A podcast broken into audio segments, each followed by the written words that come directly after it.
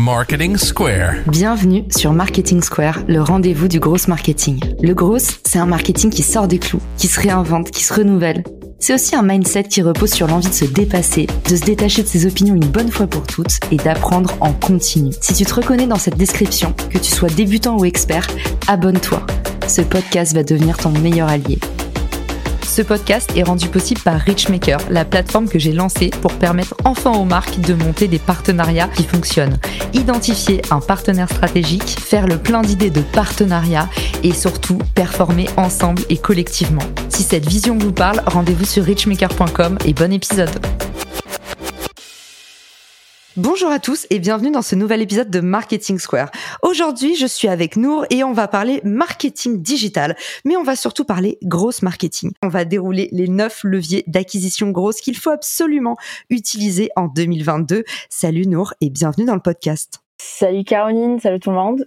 Alors, certains doivent se demander, mais c'est quoi des leviers d'acquisition grosse? Eh ben, l'acquisition, c'est tout simplement comment aller chercher des nouveaux clients, et grosse, c'est tout simplement votre croissance. Donc aujourd'hui, avec nous, on va vous donner des petites idées pour aller chercher davantage de clients pour faire grossir votre business en 2022.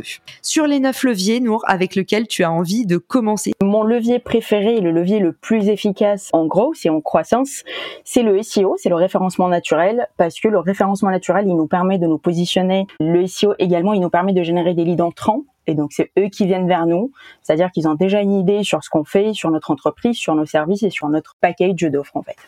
Exactement. Et alors, le SEO, on a souvent l'impression que c'est gratuit parce que souvent on appelle ça de l'organique, donc du non payant. Mais le SEO, donc Search Engine Optimization, il a quand même pas mal d'investissements qui sont requis parce que le contenu, ça prend du temps à produire. Mais malgré tout, comme nous rappelle Nour, eh ben aujourd'hui, c'est un des moyens les plus efficaces et rentables pour aller chercher de la croissance et des nouveaux clients. Je reviens encore une fois sur ce que tu viens de dire, Caroline, par rapport au SEO. C'est vrai que ce n'est pas gratuit, c'est organique, mais ce n'est pas gratuit. Il y a des ressources à investir, il y a des ressources humaines, donc euh, on va certainement avoir besoin non seulement de rédacteurs, et ce qu'il faut savoir ici, c'est que le rédacteur n'est pas un référenceur, et le référenceur n'est pas un rédacteur non plus. Donc on peut avoir quelqu'un qui a des compétences en rédaction, mais il faut absolument avoir un référenceur derrière qui s'occupe du référencement technique de la chose, qu'il soit on-site ou on-page ou off-page. Donc c'est tout un savoir euh, à part de la rédaction. Ce qu'il faut savoir, c'est que le ROI du SEO, donc le retour sur investissement, est un retour sur investissement garanti. Trop bien. C'est juste que c'est sur le long terme. Donc ça, il faut le savoir. C'est pas demain que vous allez devenir premier sur Google ou que vous allez atteindre la fameuse position zéro. D'ailleurs, on avait fait un épisode là-dessus. Si ça vous intéresse, je vous mets dans les ressources de l'épisode, dans la description, les épisodes qu'on avait fait sur le SEO qui avaient beaucoup plu. Le point numéro 2, il est très cher à mon cœur, évidemment. La recommandation et les avis clients sont un levier très important. C'est le système de cooptation, les programmes de parrainage. Non seulement de demander à ses clients d'avoir des feedbacks, d'avoir des avis en ligne ou d'avoir même des interviews en vidéo, peut-être en enregistrement, en podcast. Déjà, c'est un témoignage très fort de la satisfaction de ce client-là, mais aussi de l'efficacité de vos services ou de vos produits. Clairement, et du coup, la recommandation, ça peut être mettre en place des programmes de parrainage, des referral programmes pour avoir de nouveaux clients de la part de vos clients. C'est utiliser effectivement ce pouvoir de recommandation pour faire du contenu, comme le suggère Nour. Et puis aussi, la recommandation, ça peut vous permettre, via des partenaires, de cultiver un écosystème qui va prospecter pour vous. C'est par exemple, si vous êtes consultant SEO, un consultant en SIA, parce que finalement, vous avez un petit peu les mêmes clients, mais à des points du parcours qui sont pas tout à fait les mêmes. Donc ça, ça vous permet de travailler une collaboration. Et forcément, si vous êtes recommandé par un autre prestataire avec qui la relation client se passe très bien, vous avez des grandes chances de convertir. J'avais fait un épisode avec euh, Arnaud Gazet, le CEO de Refer, sur comment tirer parti de son réseau et networker. Je vous le mettrai également dans les ressources. Le point numéro 3, je suis pas une grande adepte, mais je sens que tu vas peut-être me faire changer d'avis. Oui, le point 3 qui est le SIA, le Search Engine Advertising, l'ensemble des publicités à travers les moteurs de recherche. Moi, je pense, et ça c'est à travers mon expérience des sept dernières années, c'est un des leviers également les plus puissants dans la liste des leviers payants à côté du SEO. C'est comme si on recrutait une vingtaine de commerciaux et chaque personne qui cherchait votre produit ou un des produits que vous vendez, ce commercial, il se déplaçait, il se collait à ce prospect et lui parlait de votre produit à longueur de journée. C'est un levier de conversion qui est sur 60 voire à 70% parce que il suffit que la personne tape la requête de votre produit, de votre service, de votre domaine d'expertise, de votre raison d'être et là, c'est vos produits qui les suivent dans les publicités YouTube, dans les bannières des sites partenaires, sur les réseaux sociaux, un peu partout, jusqu'à accompagner ce prospect tout en bas du funnel de conversion jusqu'à le convertir en client réel.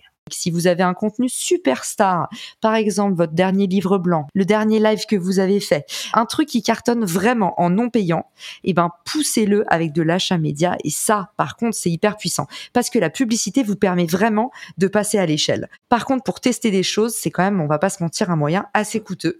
Mais ça fait partie du marketing mix, c'est un peu un passage obligé et ça vous permet aussi, pourquoi pas, de tester votre copywriting, tester vos accroches quand vous n'avez pas la chance d'avoir des gens au début pour vous épauler. Tout à fait. Et là, j'aimerais bien partager une astuce pour faire le SEO, pour tester justement le copywriting, pour euh, tester des contenus, tester des images, des couleurs, etc.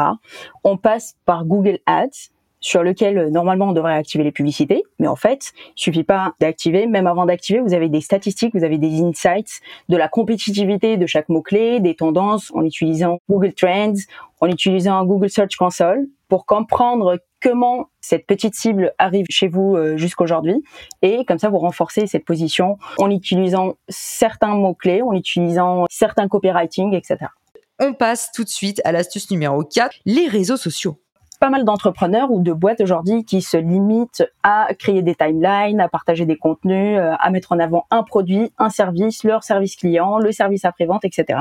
Sauf qu'il y a des petites pratiques et des petites techniques qui nous permettent de réaliser de la croissance plus rapidement que les posts qui vont être visibles uniquement à notre cible ou à nos followers ou à notre base de followers déjà présente. Par exemple, pour un compte Instagram, si on a un produit dans la food tech par exemple ou dans la quick course, il faudrait que j'aille voir mes concurrents, que je vois leurs abonnés et que je m'abonne à leurs abonnés ou que j'automatise des messages vers leurs abonnés parce que les clients de mon concurrent sont forcément des prospects pour mon business. Il faut que je m'abonne dans les groupes, il faut que la marque soit proactive.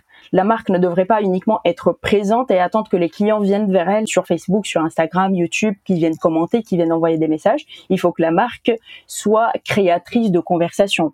Et là, on va même parler du marketing conversationnel à travers les réseaux sociaux.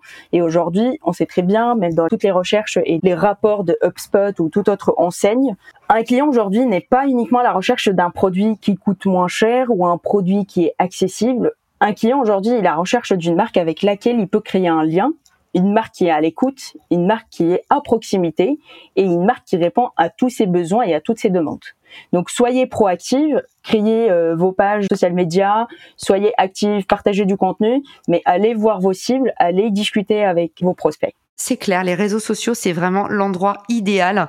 Et eh ben pour aller faire un peu de veille concurrentielle, pour aller euh, pourquoi pas identifier des nouveaux partenaires et c'est pareil. Alors on peut aller chercher effectivement ces futurs clients chez les compétiteurs, mais on y pense moins, c'est moins requin, mais on peut aussi aller chercher ses futurs clients chez ses partenaires.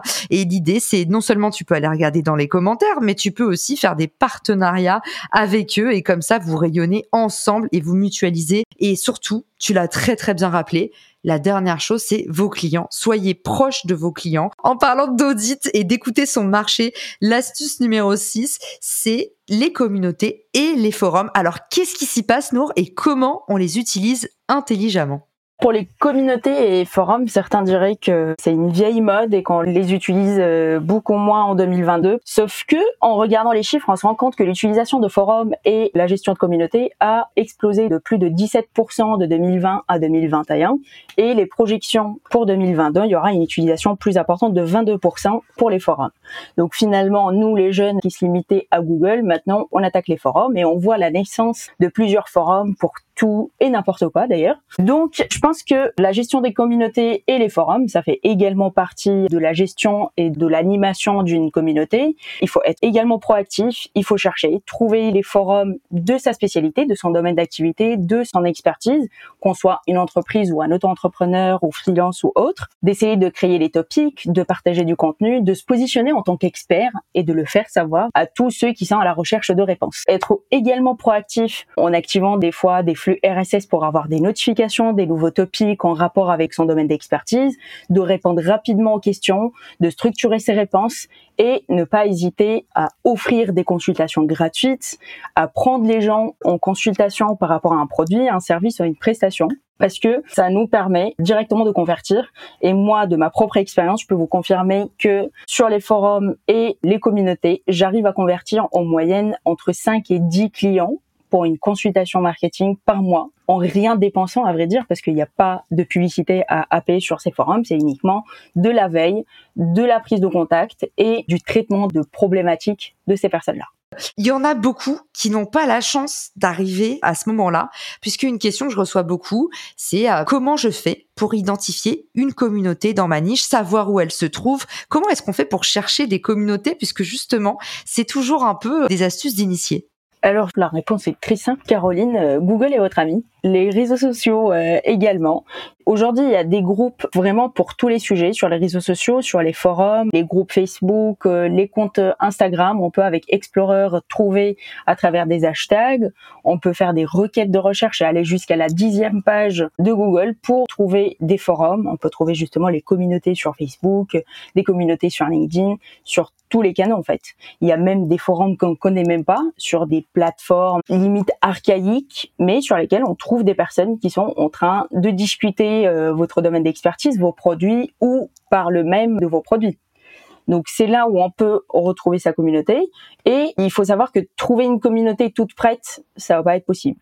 Donc on peut trouver quelques personnes, mais en fait l'objectif c'est d'animer cette communauté, de leur trouver un espace d'échange qui soit sur le forum lui-même, euh, les emmener sur un groupe Facebook, sur une conversation WhatsApp ou autre, et essayer d'animer cette communauté. Il faut jamais arrêter d'enrichir sa communauté. On peut commencer avec euh, un groupe de personnes de 5 à 10 personnes, mais après, ça peut aller très très vite jusqu'à 2000, 3000 et même les 100 000 personnes.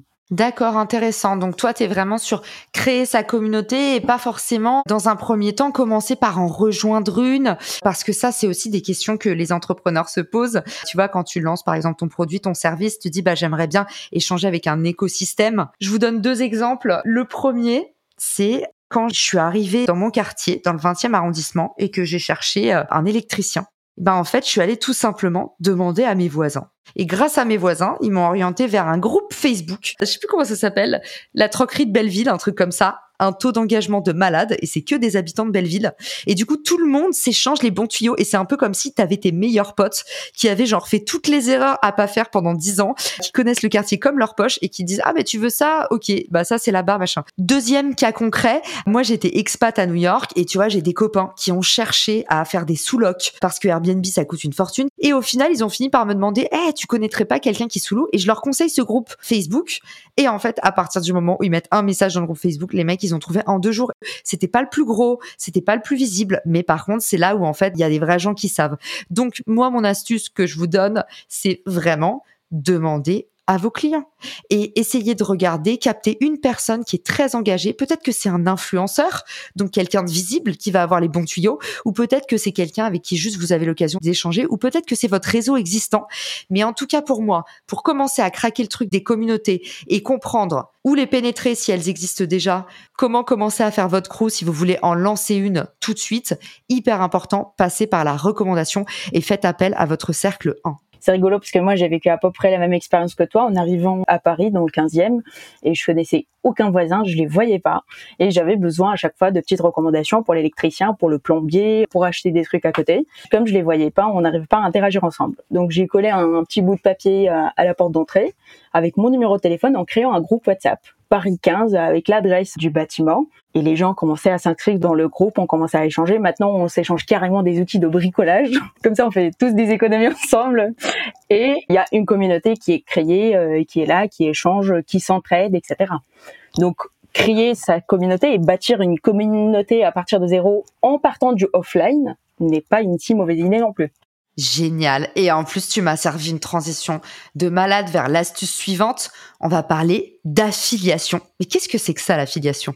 Alors, l'affiliation Caroline, c'est plus ou moins la recommandation, sauf que c'est un modèle win-win, c'est un modèle gagnant-gagnant, où on paye les personnes qui nous recommandent, qui font la publicité de nos produits. C'est aussi le système de multi-level marketing, c'est le MLM, qui nous permet d'avoir des affiliés qui deviennent eux-mêmes des ambassadeurs de notre marque, de nos produits. Soit ils ont des plateformes sociales, soit c'est des personnes assez influentes, je dirais pas des influenceurs, mais avec des communautés euh, assez grandes qui font simplement la publicité de nos produits et qui nous permettent de réaliser de la croissance et de la vente. Il y a également des sites spécialisés dans l'affiliation, donc il suffit de faire une simple inscription et votre produit il part en proposition d'affiliation pour plusieurs personnes.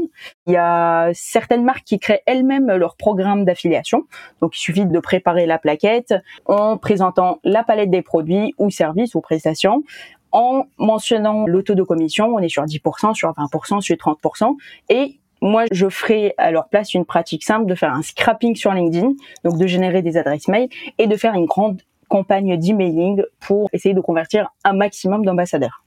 Aujourd'hui, quand on parle d'affiliation, on voit quoi? Les liens sponsorisés des influenceurs qui du coup veulent juste se faire des sous et vous racontent n'importe quoi pour vous faire acheter un produit. En fait, en général, ça crée un vrai problème de confiance, alors qu'aujourd'hui, l'affiliation, c'est tout simplement monétiser ces mises en relation et c'est absolument génial et moi j'y crois à fond. Quand j'étais aux États-Unis, c'était clairement mon point fort. Je faisais tout le temps de l'affiliation. Le seul truc qui m'a toujours déplu dans l'affiliation, et c'est pour ça que j'ai lancé Richmaker, c'est qu'en fait, comment fonctionnent les plateformes d'affiliation. Tu pars du principe que tu paramètres ton niveau de commission donc tu vas dire voilà, je te file 30% sur mes ventes. Le gros problème de ça, c'est que tu peux détruire ta marque en fait. Faut faire très attention et c'est pour ça que moi, les plateformes d'affiliation, j'ai vu tellement de dingueries passer en quatre ans à les fréquenter à très haute échelle parce que je faisais que ça, que je crée mes propres programmes d'affiliation et c'est comme ça que j'ai créé Richmaker, c'est qu'en fait, je me suis dit l'affiliation, ça a beaucoup de potentiel, quel dommage qu'aujourd'hui sur les plateformes, ce soit du self-service. Donc en fait, on vient, on distribue ton lien et tu ne sais pas qui te distribue à manipuler avec précaution. On passe à l'astuce suivante. Qu'est-ce qu'on peut dire sur l'emailing en 2022 Ou la newsletter d'ailleurs oui, j'avais fait un carrousel il y a pas très longtemps pour expliquer la différence entre l'emailing et les newsletters. C'est très différent, c'est pas la même chose. Ma définition préférée de cette différence, c'est que l'emailing, ça se fait au nom d'une personne, donc du cofondateur, euh, du directeur commercial, euh, du head of CRM, etc. Et la newsletter, c'est au nom de la marque et ça sert à la marque.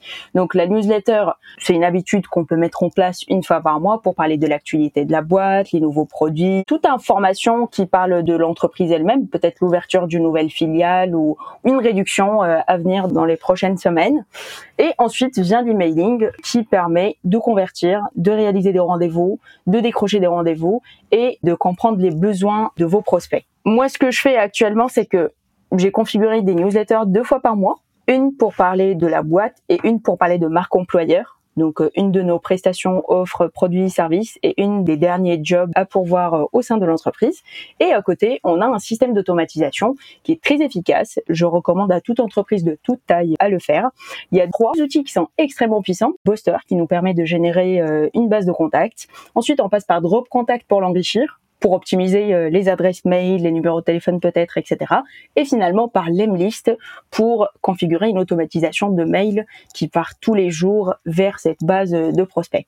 C'est une pratique qui me permet personnellement de décrocher pas mal de rendez-vous. En plus, il y a toute une automatisation pour les trois outils ensemble. Donc pas besoin d'aller voir chaque outil séparément tous les jours. Vous configurez votre euh, automatisation, vous configurez la cadence, la fréquence, combien d'adresses mail, combien de personnes, combien de fois par jour et c'est parti, c'est comme si vous aviez un commercial full-time. Et en plus, c'est trois boîtes que j'adore et que je connais bien. Donc je suis hyper contente qu'on les cite dans le podcast. C'est pas de la pub, c'est cadeau pour les potes. Je vous mettrai dans les ressources de l'épisode, on a fait plein de contenus hyper cool sur la newsletter, notamment avec la papesse de la newsletter Nina Ramen. Et on a parlé de prospection email avec euh, Fabien Ferreira, qui est aussi un crack du domaine. En tout cas, Nour, tu m'as très très bien résumé en très très peu de mots la différence entre email, newsletter et comment les utiliser. Donc franchement, chapeau bas. On va passer à l'avant-dernière astuce. C'est encore une astuce un peu SEO. On sent que tu adores le SEO hein, parce que tu nous en mets un peu à toutes les sauces. Je pense qu'on va parler de l'astuce du blog. Là, tu vas peut-être me poser la question et pourquoi j'ai séparé le blog et le SEO parce que pour certains gros, c'est à peu près la même chose, sauf que je sépare ces deux-là parce que le SEO pour moi, c'est du 100% travail vers les robots qui vont nous indexer et qui vont nous permettre d'apparaître dans les premiers résultats ou dans les premières pages. Et le blog, en fait, c'est un double travail. Il y a une partie technique de rédaction, euh, de mise en forme qui est destinée au robot, mais à 50%, c'est du contenu qui est destiné à un être humain. Et donc là, il faut pas uniquement réfléchir au SEO, euh, positionnement, première page, ranking, euh, mots-clés. Non.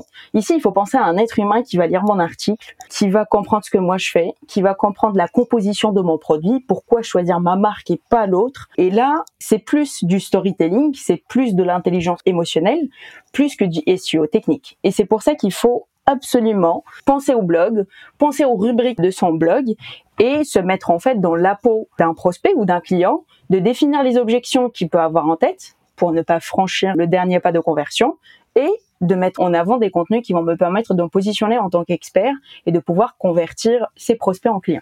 T'as une capacité de synthèse qui me met par terre. N'hésitez pas à nous dire ce que vous en pensez, à vous qui écoutez le podcast, mais je trouve que franchement, t'arrives à donner une densité d'informations avec vraiment les mots justes. Et puis, bah, on est déjà à la dernière astuce. Et moi, je t'avoue, c'est un petit peu ma préférée parce que je trouve qu'elle sort clairement des sentiers battus. Je pense que c'est un des leviers les plus oubliés on n'y pense pas forcément, on le considère pas comme un levier important, sauf que les chiffres le disent et le montrent, c'est un levier très important, les annuaires en ligne.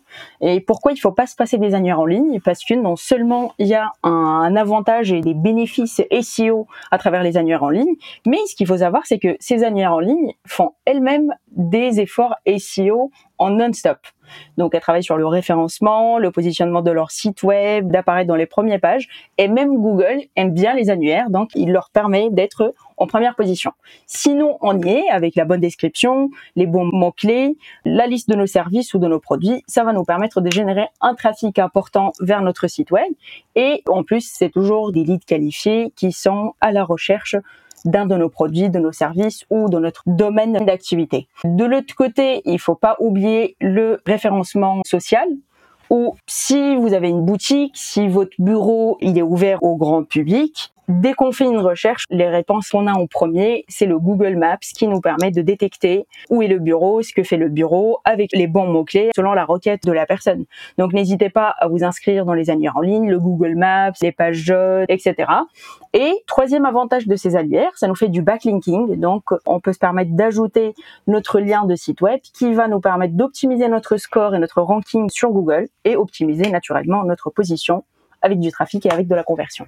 Exactement. Et pour le numéro de téléphone, vous indiquez le numéro de quelqu'un que vous aimez pas. Comme ça, toute la journée, il recevra des appels pour acheter des photocopieuses et des imprimantes couleur. non, je rigole. Hyper précieux tout ce que tu nous as donné, Nour. Franchement, la densité de cet épisode, waouh. J'espère que ça vous sera utile à vous qui nous écoutez. N'hésitez pas à aller envoyer un maximum d'amour à Nour. Nour, c'est quoi le moyen le plus simple de te contacter? Je suis une addict LinkedIn, donc je suis sur LinkedIn. Certainement, tu vas me taguer, je pense, euh, au partage de l'épisode. Donc, je serai sur LinkedIn. Si vous avez des questions, n'hésitez pas. Et envoyez plein d'amour et de pouces bleus et de cœurs à Caroline sur Richmaker et sur le compte. Merci à tous ceux qui ont écouté le podcast. Maintenant, il est temps de passer à l'action. Vous avez de quoi faire pour toute l'année avec ce que Nour vous a préparé. Donc, que vous soyez grosse marketeur, que vous soyez marketeur, entrepreneur, solopreneur, c'est des astuces qui nous concernent tous. Alors, je vous dis belle journée, soirée et à très vite dans Marketing Square. Ciao! Si cet épisode te plaît, tu peux le partager en me taguant ou lui laisser 5 étoiles sur Apple Podcast. Marketing Square.